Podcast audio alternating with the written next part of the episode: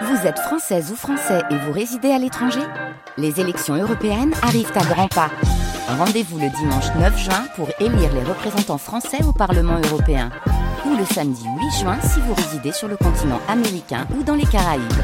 Bon vote des averses qui concernent tout le monde en Alsace euh, ce matin, mais des averses qui vont s'arrêter tout doucement pour le Bas-Rhin et qui vont euh, s'intensifier pour le Haut-Rhin. C'est le programme euh, du ciel alsacien aujourd'hui. Mais quel temps fait-il chez vous? Faites-vous partie des quelques chanceux à avoir quelques petites éclaircies au, moment où le soleil commence à peine à pointer le bout de son nez en Alsace? Dites-le nous sur notre page Facebook. Allez commenter la dernière publication de notre page Facebook France Bleu Alsace. Les informations, c'est avec Émilie Pou. Ils sont chaque semaine place Kléber à Strasbourg. Depuis le début du conflit entre le Hamas et Israël, des manifestants se mobilisent chaque samedi pour qu'on n'oublie pas la bande de Gaza et les Palestiniens et pour réclamer un cessez-le-feu. Hier, ils étaient entre 250 et 500. Une nouvelle fois, Paola Guzzo. Dans la foule, de nombreux drapeaux palestiniens, mais aussi beaucoup de pancartes comme celle d'Abdelkrim, sur laquelle on peut lire Stop au massacre d'enfants. L'expression d'un ras-le-bol pour le Strasbourgeois de 43 ans, venu avec son fils. Ça dure trop longtemps là, c'est incroyable. Tout le monde entier regarde, mais on dirait que c'est pas des enfants ou je sais pas. Même à des animaux, on fait pas ça quoi. Comme lui, beaucoup gardent en tête le discours d'Emmanuel Macron mercredi dernier en hommage aux victimes du 7 octobre. Le président a dit que c'était le plus grand massacre antisémite du 21e siècle, mais pas un mot sur le plus grand massacre des Palestiniens de ces 75 dernières années. Et c'est incompréhensible pour Inès, 25 ans. Pour moi, une vie est une vie.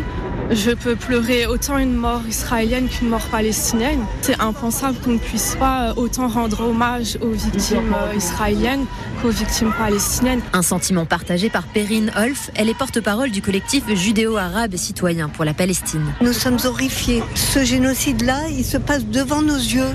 Tout le monde est au courant et le voit et les gouvernements ne font rien. On est là pour que le peuple palestinien puisse vivre aussi bien qu'un autre peuple. Nous n'arrêterons pas jusque-là. Selon un nouveau bilan du ministère de la Santé du Hamas, plus de 28 000 Palestiniens ont perdu la vie depuis le début du conflit le 7 octobre dernier. La communauté juive de Strasbourg se mobilise elle aussi une nouvelle fois aujourd'hui en hommage aux victimes de l'attaque du 7 octobre. Le rendez-vous est à 17h, place de la République. Le cortège ira jusqu'à la grande synagogue de Strasbourg. Ça devient assez habituel dans la région. Un séisme de 3,6 sur l'échelle de Richter a été ressenti jusque dans le sud de l'Alsace la nuit dernière vers minuit. Vous avez pu entendre des grondements vers Mulhouse et dans le massif des Ballons des Vosges. L'épicentre se situe en Haute-Saône vers Vesoul. Gabriel Attal fixe sa politique pour les prochains mois. Le Premier ministre répond à une longue interview dans le journal Aujourd'hui en France. Premier chantier, les agriculteurs qu'il va recevoir à nouveau dans les prochains jours. De nouvelles sanctions aussi pour les mineurs délinquants. La priorité donnée aussi à la question du travail. Gabriel Attal veut généraliser les 15 heures d'activité pour les allocataires du RSA. Au nord, il y avait les corons, mais aussi la défaite. Les footballeurs strasbourgeois ont été battus par Lens hier 3-1 au Stade Bollard, dominé dans les 30 premières minutes avec deux buts encaissés avant l'espoir Thomas Delaine. Le défenseur a marqué son premier but avec le Racing juste avant la mi-temps, mais ça n'a pas suffi puisque les Lensois ont marqué un troisième but en deuxième période. Thomas Delaine l'admet, ils ont été les plus forts. C'est vrai qu'on a fait une entame euh, très compliquée, ils avaient beaucoup de mouvements, beaucoup de courses vers l'avant, on avait vraiment du mal à gérer leur jeu offensif. Donc 2-0 euh, après on s'est pas on s'est pas désunis, on a essayé de pas paniquer alors que c'était vraiment mal embarqué. Voilà, on a fait des petits ajustements, ça nous a permis de reprendre un peu le fil du match et d'avoir un temps fort qu'on arrive à valider.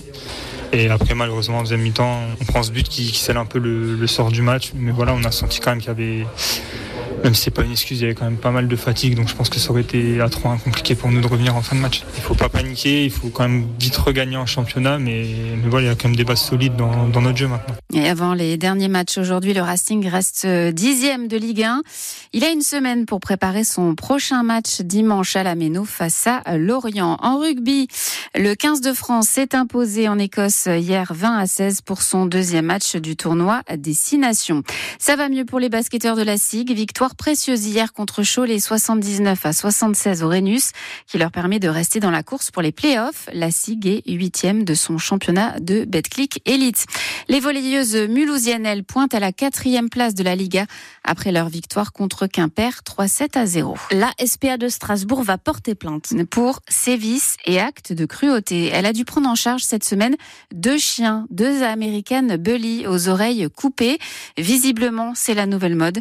Un acte de cruauté pour l'association qui craint de recevoir de plus en plus cette race qui provient le plus souvent d'élevage clandestin. À Célestat, des fouilles archéologiques permettent depuis le début de l'année de mettre à jour de nombreux vestiges du Moyen Âge, des vestiges des inhumations liées au couvent des dominicains situé dans le même secteur. Un témoignage précieux du passé pour euh, Lucie Jeanneret, elle est archéologue territoriale. On a trouvé les fondations euh, d'une des ailes du couvent des dominicains avec euh, une cave euh, encore en partie conservée. Donc il reste les niveaux du sous-sol du, couvent. Et alors deux, sépultures plus ou moins bien conservées, une complète et une très incomplète dans l'espace de cour qui est au nord du, du, couvent. Alors il y a des objets, effectivement, beaucoup de céramique, qui sont des choses qui nous permettent vraiment de dater et puis d'identifier certaines spécificités de de ces fosses. Euh, on a quelques objets métalliques, des éléments de, matériaux de construction, et puis euh, de temps en temps des objets qui nous permettent vraiment de dater beaucoup plus précisément, comme des monnaies. Euh, on n'en trouve pas beaucoup, mais ça peut beaucoup nous aider dans le cadre de ces travaux. Les fouilles vont se poursuivre jusqu'au mois de mars.